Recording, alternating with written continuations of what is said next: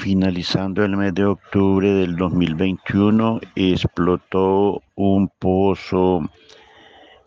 del alcantarillado frente a la casa número 50 del barrio del Edén,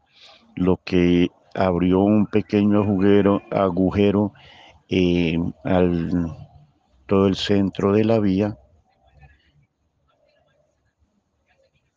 pero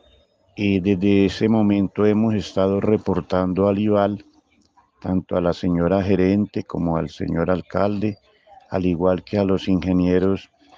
funcionarios del IVAL que tienen que ver con el tema, solicitando el arreglo de este pozo, pero últimamente, pues por falta de atención o arreglo de esto, se ha venido ampliando este hueco, lo que está convertido ya en un cráter y donde frecuentemente han caído vehículos allí sobre todo cuando llueve porque se tapa de agua y no ven el hueco y caen allí. El día domingo 5 de junio eh, cayó en este hueco el vehículo número 12.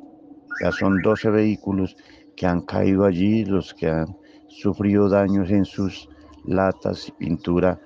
debido al golpe que reciben al caer allí, al igual que tres personas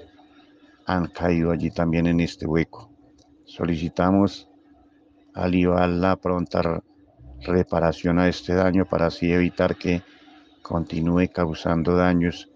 a vehículos que por allí transitan.